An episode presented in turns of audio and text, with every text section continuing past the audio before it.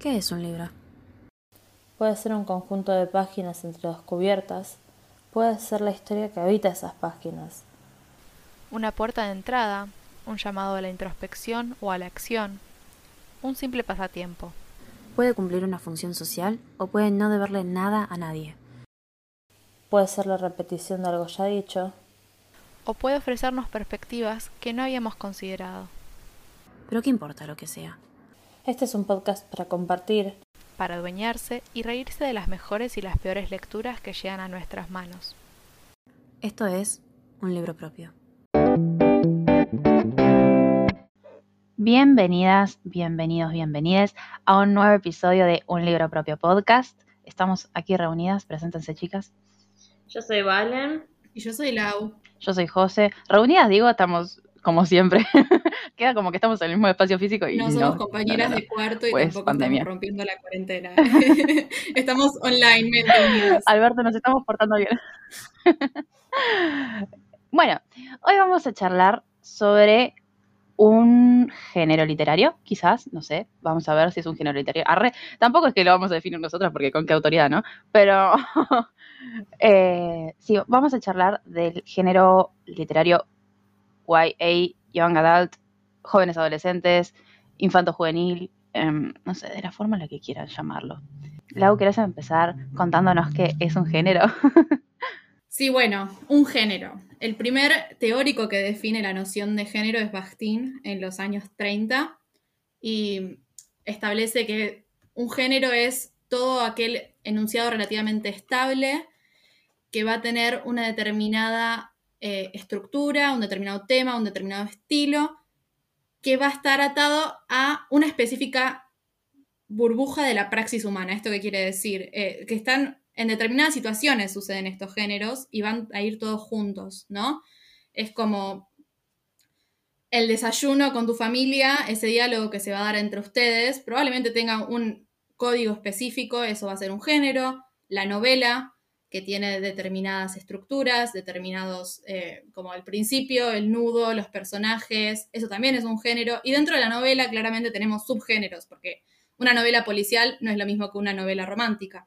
Una novela, lo que llamamos hoy los clásicos, no tienen la misma estructura que lo que diríamos hoy por una novela realista. El realismo mágico es súper importante en Latinoamérica. Sin embargo, cuando las no puedes decir que The Raven Cycle es realismo mágico, por más que pienses, ah, bueno, es realista y tiene magia, porque tiene mucha más historia, ¿no? También tiene que ver con los territorios y los espacios donde se desarrollan los géneros. Claro, sí, es, es una práctica contextualizada en todo sentido.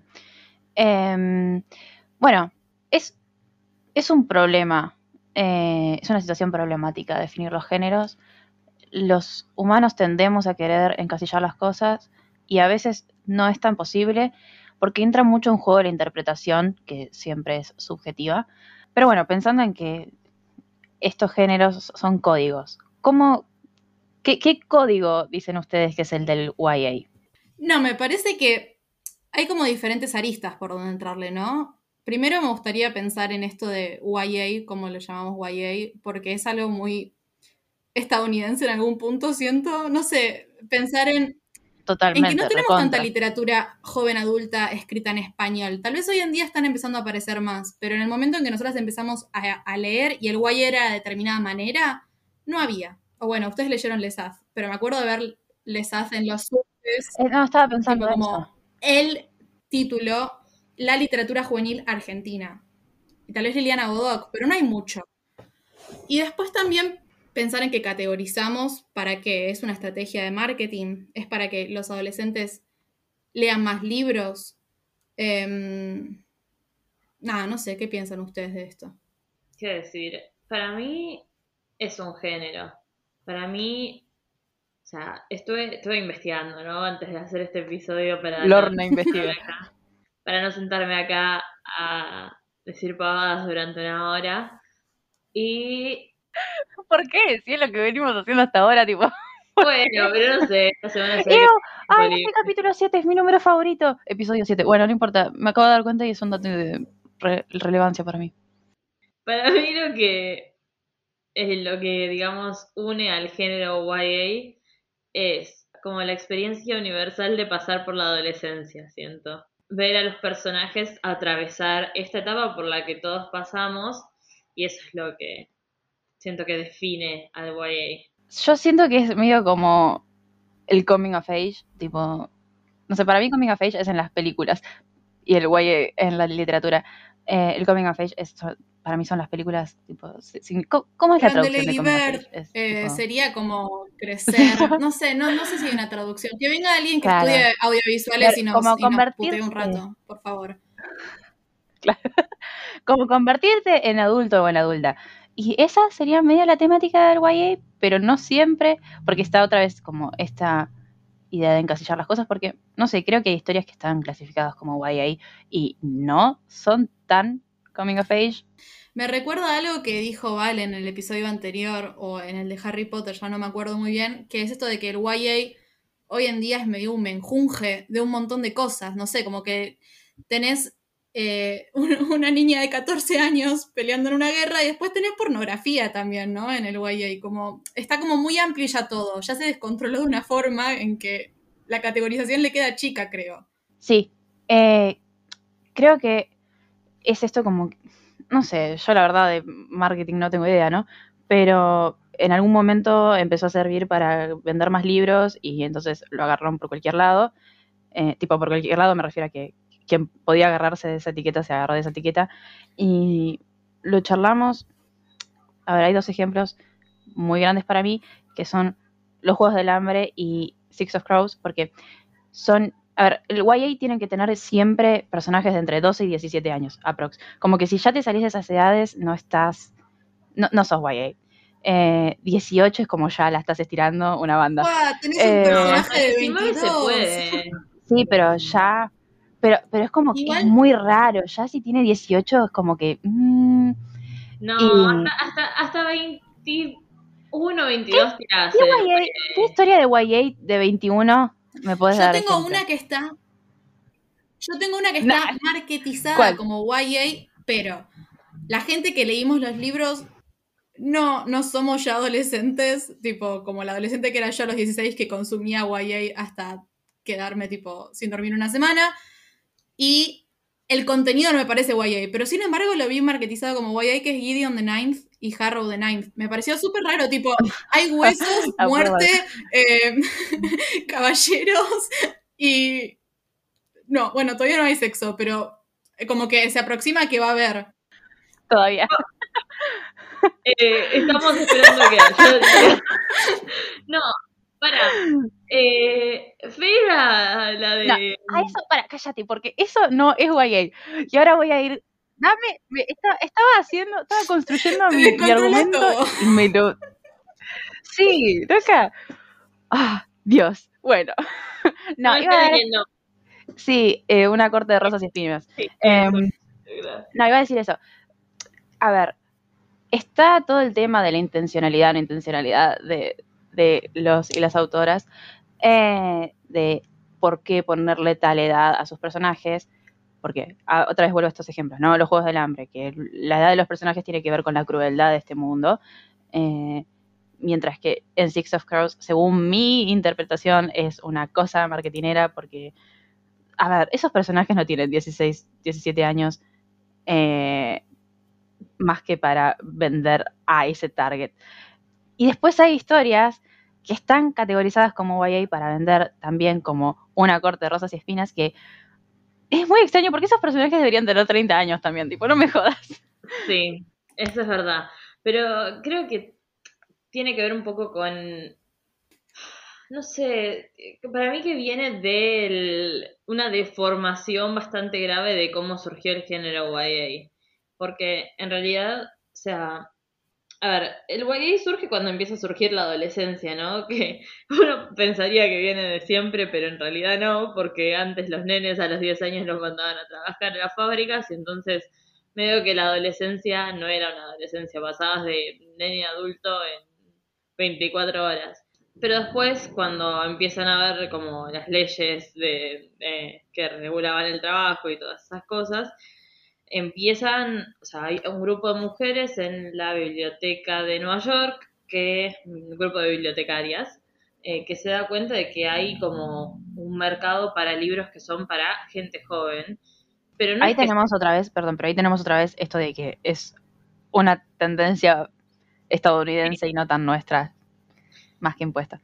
Sí, pero lo que hacen en realidad no es empezar a escribir libros para ese mercado. No, pero no me refería a eso, o sea, me refiero a de dónde viene. No, no, no, pero lo que digo es esto, o sea, no, no empiezan a escribir libros para esas edades, sino que empiezan a buscar de los catálogos que ya existen de libros para adultos y para chicos y se fijan qué es lo que puede como aplicar a un público adolescente. Y creo que ahí es como que se empieza, o sea, entre eso y el, el YA de ahora se empieza a desvirtuar un poco la cosa, que es que en ese momento lo que se buscaba eran libros que como que apuntaran a un público adolescente y ahora es como que tiene, es más por la edad que tiene el protagonista que lo que es por lo que aplica, digamos, a la experiencia de vida de una persona de esa edad. O sea, vos podés como adolescente leer sobre una persona que tiene 30 y igual el mundo te interesa y la, o sea, la construcción de la historia te interesa, no importa el número que tiene la edad del personaje. Pero ahora es como muy importante para la categorización del YA, digamos. Creo que eso tiene que ver con cómo leemos, ¿no? Eh, yo no sé si concuerdo tanto con lo que acabas de decir, pensando en mi yo adolescente más que ahora, que leo cualquier cosa ya en este momento. Pero en un momento era como, bueno, libros serios, también es eso. eh, En un rato lo hablaremos, ¿no? Todo el prejuicio que hay sobre el YA. Pero era- es una persona mayor a mí la verdad que no me interesa mucho. O sea, mayor a mí pensando en 10, 15 años más. Pero bueno, también me parece que es muy interesante pensar en qué significa agrupar libros que tal vez les pueden interesar a adolescentes, ¿no? Cuando es, dejas de ser niño y ya mismo cuando tenés 7 años y atrás de una portada de un libro ves tipo para 6, 7 años que te los dan y es como, deja de ningunearme, tipo, yo, yo leo los de 13, o sea, los que dicen desde 13 años. Y me parece interesante pensar en sí, esto sí. De, de cómo se agrupan estos nuevos libros, o sea, no libros, no nuevos, sino libros que ya existían y es como, bueno, esto en realidad es para adolescentes, lo que significa que los adolescentes tenemos intereses también, ¿no? En que no nos, no nos da lo mismo, ¿no? no quiero leer el policial negro que está leyendo mi vieja. Y también quiero leer. El punto de que los adolescentes lean. Sí, bueno, pero eso también es como que atando eso que vos acabas de decir con lo que decía José sobre eh, lo que es y lo que no es YA, creo que, o sea, ahí de vuelta podemos volver a la historia, que es que en los 60, cuando empieza la primer época dorada del YA, la temática de las novelas eran sobre mm, sexo, drogas, alcohol, eh, o sea, como todo ese mundo de cosas Era un que capítulo de skins. Sí, básicamente. O sea, no me acuerdo cuál era el término exacto em, para, para que se usó para como definir esas novelas, pero eran todas novelas así como bastante oscuras para lo que hoy consideramos YA, porque incluso en el YA de hoy vemos tanta drogadicción, sexo hay, pero hasta, hasta- o sea, si está bien clasificado tampoco Si es sos Cassandra Clare, lo describís en la playa, en una cueva. Ay, basta, cállate. Eh, no, bueno, igual iba a decir esto, como que, o sea, los géneros son eh, códigos relativamente estables, no estables. Van cambiando y tienen sus diferentes cosas, no es que es siempre lo mismo. No, obvio, pero, o sea, lo que voy con esto es a que, no sé, tuvo, tuvo épocas muy como para menores de 13 años, o para hasta 13 años, hasta ahí. Después se, fue, se volvió como más 16, ponele, y ahora es tipo más 18 y hasta más 21, pero históricamente el YA yo creo que siempre fue así, o sea, porque esa es la realidad también de como la adolescencia, porque uno dice adolescencia y la adolescencia incluye un montón de tiempo, o sea, ¿a qué edad uno empieza a ser adolescente? ¿12, 13? Y no terminás de ser adolescente, ahora, bueno, hasta los 40, ¿no? Pero digamos hasta los 20, porque tampoco es, o sea, tampoco es que a los 19, ah, no, sorry, ya no tiene más el teen atrás de la edad, entonces ya no soy más adolescente, soy un adulto y hago lo que se me canta. No, o sea, esto es un proceso complejo y creo que eso es también lo que tienen algunas sagas, que es que vas creciendo con el personaje. Acá a mí me gustaría sacar mi carta de es el capitalismo, porque también somos adolescentes hasta los 25 años, porque al capitalismo le conviene que seamos adolescentes hasta los 25 años.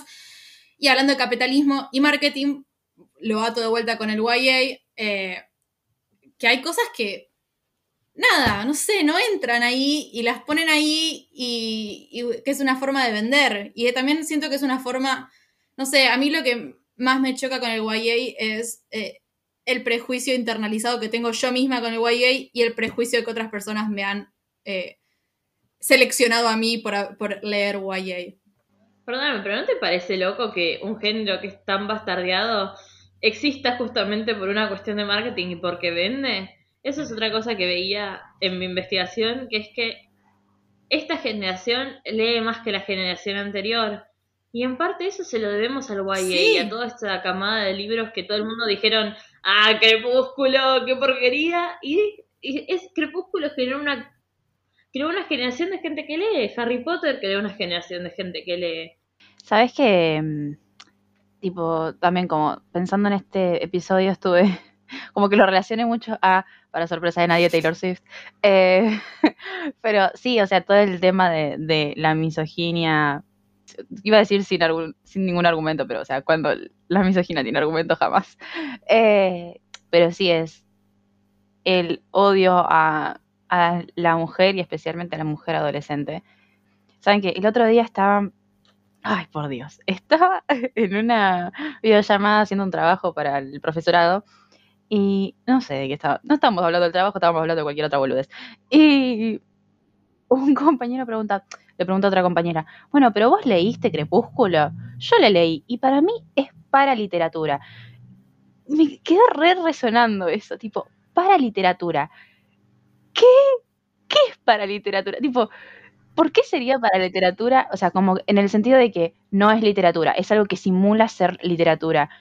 Y, o sea, primero, ¿por qué? O sea, yo soy la, la primera persona en empezar a bardear a Crepúsculo porque es re divertido, pero ¿qué? Y bueno, y después estuve leyendo otro libro, también por el profesorado, muy divertido.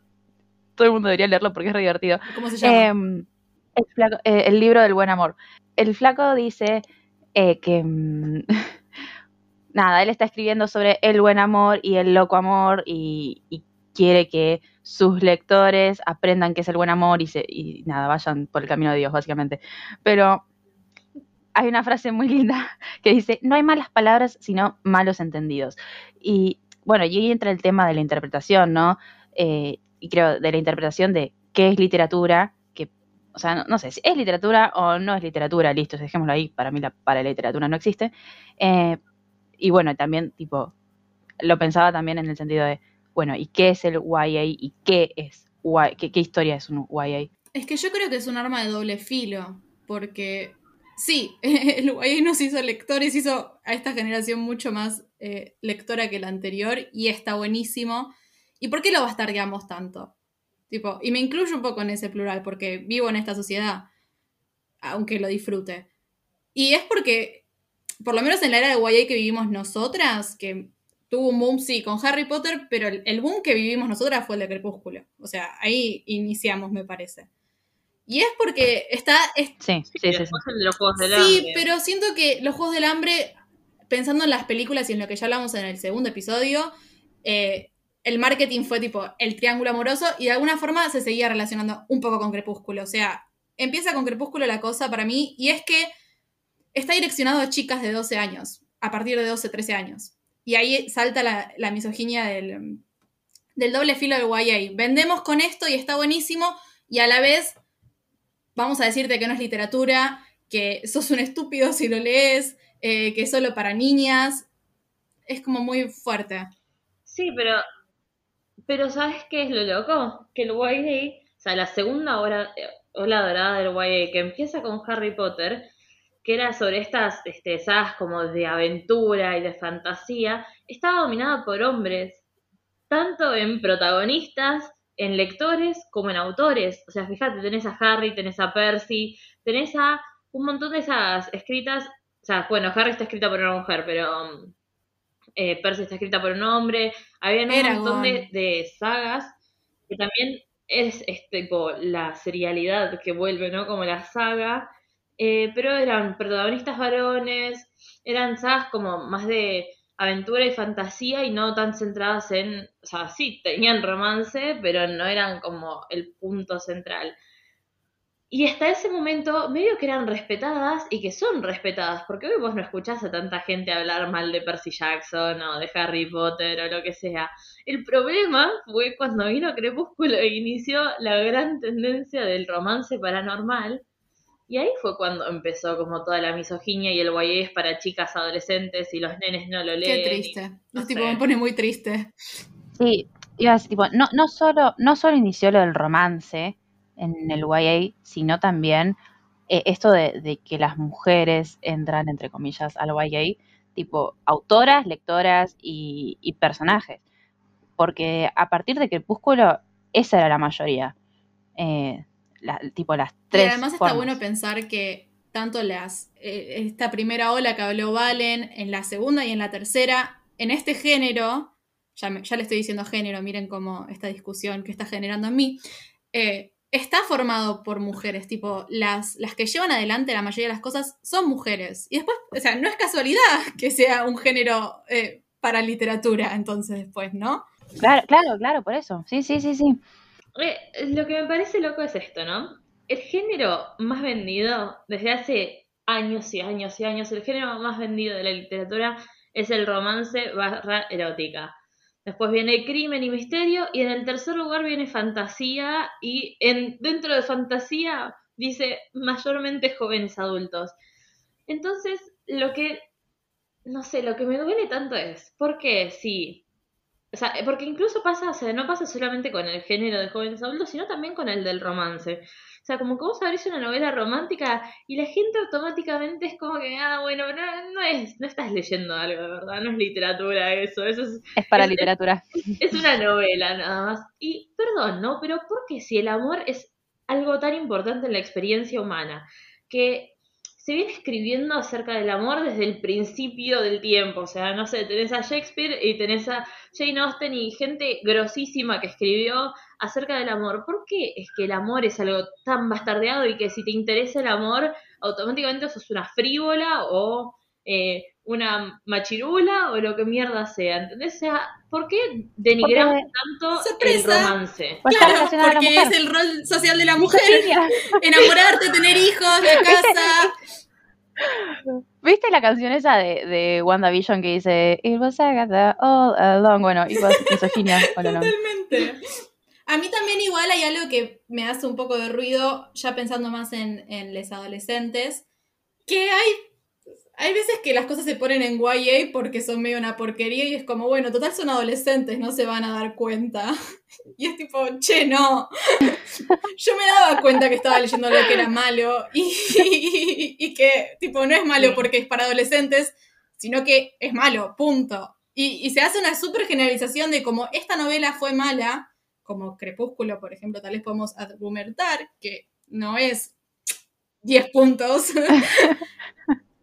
Pero eh, volvamos, o sea, ya vamos a tener todo un capítulo entero para hablar de esto, ¿no? Pero ¿por qué? O sea, ahora es hip, es cool, denigrar No, a re- Crepúsculo. Y ¿por qué revolvió mierda? Crepúsculo, todo el mundo quiere Crepúsculo. Revolvió a Crepúsculo, no sé. Yo lo denigro porque a mí me, a mí me formó como persona. Solamente por esa razón lo denigro, tipo, y tengo derecho. Si vos no, lo- si vos no te formó como persona, no tenés derecho a denigrar a Crepúsculo. Bueno, está bien, me parece que es una buena regla para imponer. Pero nada, es eso de, de pensar de también cómo funcionan estas cosas de la categorización de los títulos, ¿no? Y, y ahí estoy yo más haciendo una crítica a la sociedad que a la literatura y me estoy yendo un poco del podcast, pero esta cosa de subestimar constantemente a los adolescentes.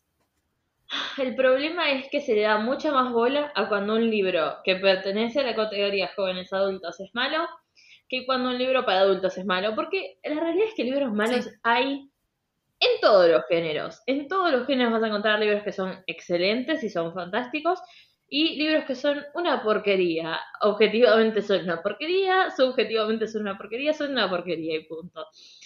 Pero cuando están en la categoría jóvenes adultos es tipo, ah, es toda la categoría. Y cuando es un libro para adultos, ah, no, bueno, pobre este autor, no sabe escribir. O sea, es como ya estamos programados para atacarlo por el público al que, al que apela, porque, o sea, también, o sea, es algo que pasa no solamente con los libros, ¿no? O sea, cuando a las chicas adolescentes les gusta una película es una porquería, y cuando les gusta una banda es una porquería, y cuando les gusta eh, un famoso, eh, el famoso es una porquería, y así pasa con todo. Ah, pero o sea, cuando a un varón le gusta Transformers, de- al papá también, ¿eh? Rápidos, Rápidos y y Furiosos, que es Furiosos, para chicos no. adolescentes, a todo el mundo le gusta. Bancate la pelotudo, bancate ver al, al vambri- al vampiro que brilla, es excelente esa escena. Esos efectos especiales. Eh, otra cosa que me interesa charlar, volviendo al tema de las edades, es eh, cómo, a ver, a partir de Harry Potter se instauró mucho esto de crecemos con las historias, Harry Potter, Percy Jackson, eh, capaz un poco Cazadores de Sombras, pero no sé si va tanto por ahí. Em, Malditos cazadores de sombras. Gunshot. pero, Eh, pero bueno, cómo fue de alguna forma creciendo el género, o sea, en edad, los personajes, en edad, los y las lectores, lectoras, y por eso también ahora está, a ver, quiero hablar de dos cosas. Una es que empezaron a agrandar a los personajes en las adaptaciones, tipo, porque si pensás en, en Harry Potter, tienen su edad. En Narnia tienen la edad que tienen en los libros, en las adaptaciones cinematográficas. Pero después tenés a los Juegos del Hambre, que es cuando ya estábamos todos y todas un poco más grandes, y los actores son más grandes, Percy, las, las innombrables con Percy. Jackson también. Claro. Y no es por la misma, o sea, no es que necesitabas que sean más grandes. A ver, pienso en Game of Thrones que, o sea, Daenerys no tenía 12 años porque las escenas que grababa no podían ser con una nena de 12 años. Y bueno, y esto va de la mano con, con una corte de rosas y espinas no siendo YA y el surgimiento de lo que yo lo conocí el año pasado por lo menos, o sea, no sé si es que surgió ahora o solo yo lo conocí ahora, pero del NA, que es tipo New Adult, no, Sí. no es, y, no sé, es algo muy extraño, como que estamos sacándonos categorías del orto, me parece, Eh, que es como entre 18 y 20 y pico, creo, no Es sé. que igual me, Me pasa, sí, a mí también me cansa, claramente. Y, y ahí es donde yo me siento un poco cacheteada por el marketing. Pero también a veces estas categorías tienen un poco de sentido, ¿no? Como que cuando leéis libros que están dentro del mismo género, hasta cuando están en distintos subgéneros, algo en común tienen. Y Sí, sí, seguro. Sí, sí, sí. particularmente esto que estuvimos hablando hoy en día recae mucho sobre el mercado anglosajón. Eh, me- es que me parece muy necesario pensar en eso sí, porque, sí, sí. nada, lo asocio también con el realismo mágico, ¿no? Como que yo leí hace unos años El amor en tiempos del cólera, era más chica, lo debería volver a leer antes de volver a hacer juicio sobre él, pero me acuerdo de haberle dicho a mi mamá, quiero leer realismo mágico, porque a mí me ha gustado mucho La Casa de los Espíritus, de Isabel Allende. Y cuando terminé El amor en tiempos del cólera, dije, ¿qué tiene esto de mágico? Tipo, ¿qué hay de realismo mágico acá? Y en realidad era más que ver con cómo estaban escritos, escritores latinoamericanos que habían pasado por sucesos parecidos en su historia. Va más por ahí también, ¿no? En cómo están escritas las cosas y los tropos que llevan. Y por qué a veces estamos leyendo algo que son totalmente diferentes y se sienten no lo mismo, pero como con la misma esencia. Sí, también lo que creo es que la categoría New Adult surge como para evitar este problema de venderle cosas pornográficas a nenas de 12 años o nenes de 12 años. Yo eso, tipo, le doy toda la responsabilidad a una corte de rosas y espinas. No sé, boludo, igual siento que a los 12 años Habían otros que tenían sexo. Sí, sí, obvio, pero no en el nivel de Sarah J. Maas. Yo leí fucking 50 sombras de Grey a los 14 años abajo del banco en el colegio. Pero 50 sombras de, 50 sombras de Grey no es YA. Igual, No, ¿sabes qué? pero- Re entre. Sí, sí, entre las chicas de 13 se re hablaba de leer 50 sombras de Grey. Sí, bueno, pero no, no es YA. O sea, es- su audiencia puede ser adolescentes, pero no O es sea, me gustaría volver YA. a que está bueno que se marketicen las cosas para que niñas de 12, 13 años no se encuentren con pornografía en los libros, pero tampoco tipo, los adolescentes lo van a terminar encontrando eso. Seguro, sí. Para mí la diferencia está en si es que se los dan por error o si es que lo están buscando. Claro. Porque si vos pones, ok, esto es New Adult, acá podés llegar si querés, ok, si vos tenés 12 años y querés leer pornografía, podés comprar en esta sección, porque está bien, tenés libertad de hacerlo, tenés 12 años, querés experimentar con libros, listo, sé feliz. Pero acá también tenés todos estos otros libros que están buenísimos, pero que no tienen tanta pornografía. Y, o sea, como que es, la diferencia está en si, si los querés buscar o no los querés buscar. O sea, para mí la diferencia está en no dárselos Claro. por error. O sea, que la persona que llegue ahí es porque lo está buscando.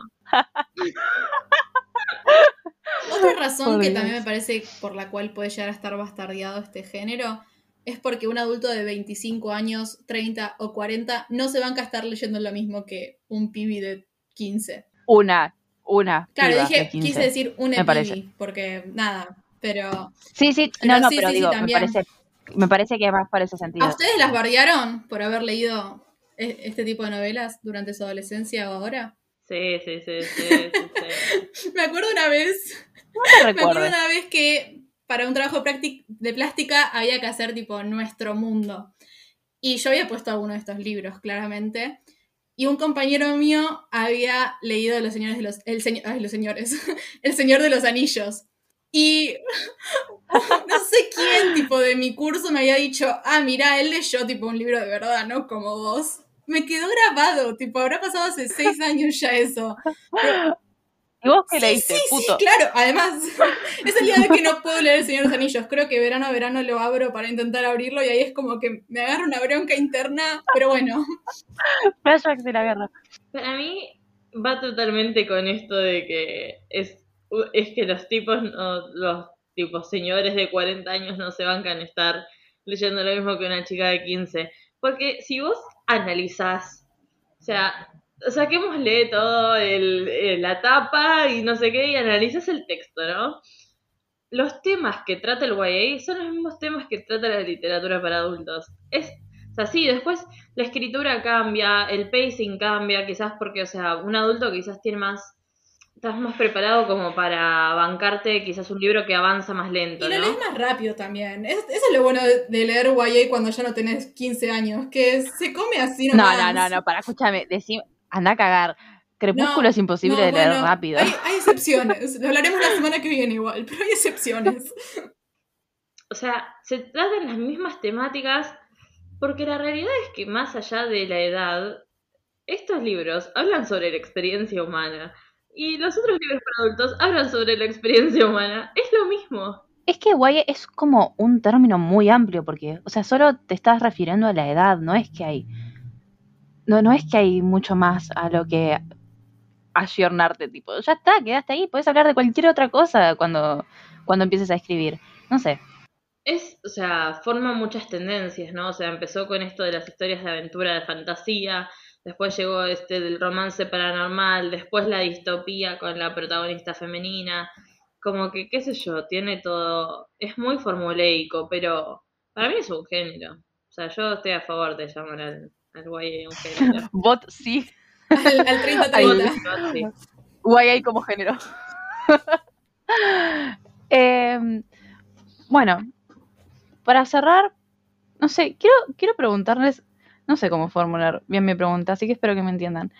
Pero, ¿cuál es para ustedes como la historia YA por excelencia o lo que para ustedes debería ser el YA o la cara de la o no sé, ¿cómo, ¿con qué libro definirían ustedes al YA? Hermana, o sea, todo este episodio se trató en que no lo puedes definir en un género, tipo en un, su- en un subgénero. Bueno, pero ¿cómo querrías, cómo querrías vos, de- con qué libro querrías definirlo? Para sorpresa de nadie, o sea, estoy pensando, haría un menjunje entre The Raven Cycle, después le metería El Priorato del Naranjo, que ese es El Señor de los Anillos, que sí pude leer, o sea, porque es un libro muy inspirado en El Señor de los Anillos, porque tiene a lesbianas, ¿sí? Em, y, y no sé, siento que después le metería algo de, de realismo tranqui, es como que... Siento en esto de, de la, Realismo tranquilo. la, la experiencia humana, o sea, es muy, tiene que ser muy genuino. Ahí es donde yo encuentro que The Raven Cycle es mi libro favorito, porque mis libros tienen eh, magia, fantasía, este, este brillo, no sé, que pienso en Harry Potter y después pienso en seres humanos diferentes. Y después también trata las cosas que tratamos día a día, o sea, no sé, las amistades, cómo conllevamos ser una persona. Eh, Nada, es difícil tu pregunta igual. Siento que no respondí nada. Amamos. ¿Vos, Valen? No sé si tengo un libro que define para mí el YA. Sí, creo que, o sea, a ver, para, para mí el libro YA por excelencia, el libro que si vos me decís YA, el primero en el que pienso es Crepúsculo, que no le hace justicia a todo el YA, pero es, o sea, es el lugar común al que va mi cabeza, ¿no? Pero creo que si hay algo que puedo decir, que es algo que estuve pensando mucho, ¿no? Porque eh, encontré mientras hacía mi investigación para este capítulo un video de una chica que hablaba sobre cómo las historias del YA que más sobreviven en nuestra mente son las que como que analizan dos temas esenciales, que son la humanidad y la moralidad. Si en el texto del libro se habla de esas dos cosas, es como que se quedan más grabados en tu cabeza porque le dan como sentido, son las cosas que le dan sentido a la vida, ¿no? Y pensaba en todo esto y decía, ok, en Harry Potter se reanaliza y es un libro que quedó como impregnado en el inconsciente colectivo. En los Juegos del Hambre se reanaliza la moralidad de Katniss y bueno, en, después en, en en Crepúsculo no se analiza, o sea, ella decide que quiere convertirse en un vampiro y dejar de vivir y convertirse en esta cosa que esencialmente está diseñada para matar gente humana como ella y nunca se detiene a pensarlo. Y bueno, yo leí Amanecer 14 veces cuando tenía 12 años y no puedo recordar una sola frase de todo el libro, ¿entendés? O sea... Sí, la, de... No, pero, es... pero eso ni siquiera pasa en el libro, pasa, pasa en las películas, no pasa en el libro. Así ¿Sí? específicamente no pasa. Si hacer... No, si hacer pero las bueno, no pasa específicamente, pero sí. Ah. No, sé, no me acuerdo, o sea, literalmente no, no, tengo un solo recuerdo del libro. O sea, me acuerdo de las películas, pero no de los libros. Y creo que eso es como lo que, o sea, si empiezo a hacer el camino para atrás, los libros de los que tengo más recuerdo son los libros que hablan de estos temas. No sé, me parece interesante para compartir. Me agrada. José? Me gusta. Me voy a quedar pensando en eso. Eh, yo ya dije, para mí el YA viene a ser como el coming of age de la literatura. Y como quiero definirlo, no sé si es como lo definiría, pero como quiero definirlo es con también eh, The Raven Cycle y con Aristóteles y Dante descubren los secretos del universo. Linda lección, pues, sí. Linda, linda, linda lección. Si te lo pones a pensar, esos justo esos dos libros hablan un montón de lo que acaba de decir Valen, ¿no? Eh, Totalmente. Claro, sí, sí. Eh, son, además, bueno, sí, son re coming out of, age. Son ellos conociéndose a sí mismos, ¿no? Y, qué significa vivir. o sea, ni siquiera voy a decir qué significa ser adulto, es qué significa estar vivo en esta vida. Sí, sí, sí, sí. Eh, ahora, me quedé, ahora me quedé como analizándolo con lo que dijo Valen, pero sí, re. Amo, amo esas historias y, quiero obligar a todo el mundo que las lea. Nada. Y bueno, ya lo dijimos durante todo el episodio, pero básicamente la semana que viene vamos a hablar sobre chan, chan, chan, Crepúsculo de Stephanie Meyer. Eh, Muy emocionada. Interesante. Nuestro originalmente nuestro plan iba a ser grabarlo mientras tomábamos vino. No sé si sucederá. Eh, solo lo recuerdo. Eh, lo que voy a pedir es por favor que no se suscriban del podcast solo porque vamos a hablar de Crepúsculo, dennos una oportunidad. No, va a ser re divertido, porque la gente, es re divertido escuchar a la gente hablar de Escuchen el episodio de la semana que viene, no sean malos, acompáñennos. Y bueno, nos pueden encontrar en nuestras redes sociales, tenemos Twitter, arroba un libro propio, tenemos Instagram, arroba un libro propio podcast, tenemos Gmail, un libro propio podcast.gmail.com y tenemos página web, tenemos un link free donde están todos nuestros links si quieren ir desde una aplicación a la otra. Escríbanos, mándenos saludos, lo, lo, lo vamos a agradecer mucho. Cuéntenos cuál es su ¿Con, con qué libro definirían ustedes el, el YA? ¿Cuál es su elección de libro? A cualquiera de las eh, de, de las redes que acaba de decir Lau, nos mandan una carta también, si no. Sí, Eh, si no, en el blog. señal en el sí, en, en el blog una señal de humo, la forma que más cómoda les quede. Y quiero más libros para terminar mi Reading Challenge de Goodreads. Prioridades. Y nos escuchamos la semana que. ¡Ah, no! Paren. Antes, el 3 de junio es el cumple de Valen. Mándenle feliz cumple a Valen. Eh. 22.